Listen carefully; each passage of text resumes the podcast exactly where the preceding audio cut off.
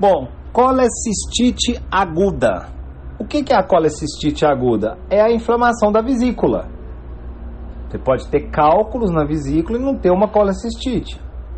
Qual que é a clínica da colecistite? É aquela dor persistente que não resolveu com analgésico, a pessoa ainda está com dor, essa dor pode ser só epigástrica, essa dor pode é, caminhar para o hipocôndrio direito, pode ficar no flanco direito, associada a náuseas e vômitos. Esse paciente pode falar que recentemente já deu passagem duas vezes no pronto atendimento por cólicas, pode relatar que tem dor alimentar, né, dor gorduro, por, por alimentos gordurosos.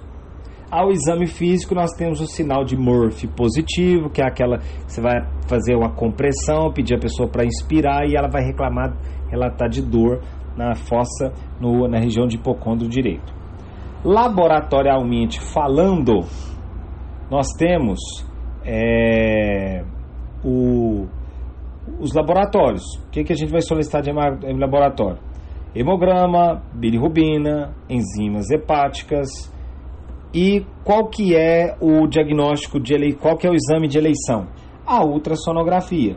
Então, como que eu faço o diagnóstico da colecistite? A colecistite eu vou fazer o diagnóstico dela clínico, laboratorial e imagem. Qual que é de eleição? A ultrassonografia. Eu vou ter um espessamento da vesícula mais de 4 milímetros. Eu posso ter sinais de sombra acústica, que me fala a favor de cálculos. E eu posso estar com sinais de coleção, que essa, essa vesícula ela pode estar é, supurada.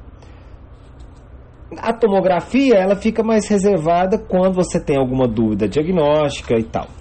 O tratamento para a colecistite é uma colecistectomia videolaparoscópica. Em caso de pacientes instáveis, caso ele apresente instável no caso clínico, é uma colecistotomia mais antibiótico. Então eu vou, vou drenar ela e, segundo, e vou dar antibióticos e esperar esse paciente é, resolver. Nesse caso, eu vou entrar, aí, por exemplo, com Rocefin um flagil, ou uma ciprofloxacina e um flagil, beleza? Quais são as complicações que esse paciente pode desenvolver dessa colecistite? Ele pode ter o que a gente chama da tríade de Higler, que ele vai ter uma obstrução do intestino delgado. Então aí ele passa para um abdômen agudo obstrutivo. Só que aí nesse caso além disso, ele vai encontrar na tomografia ou de repente no ultrassom, mas acredito que aí é a tomografia, cálculos biliares ectópicos e pneumobilia. Ou seja, vai, vai, vai é, é, encontrar ar na via biliar. Essa é a tríade de Higler, aonde o que, que aconteceu? É, houve uma perfuração dessa, dessa, dessa vesícula que comunicou com o intestino delgado e jogou esse, esse, esse, esse, esses cálculos biliares para o intestino que foi parar lá, lá embaixo, lá no, no, no, no, no na, no, no, na última porção do intestino delgado, lá na válvula ileocecal.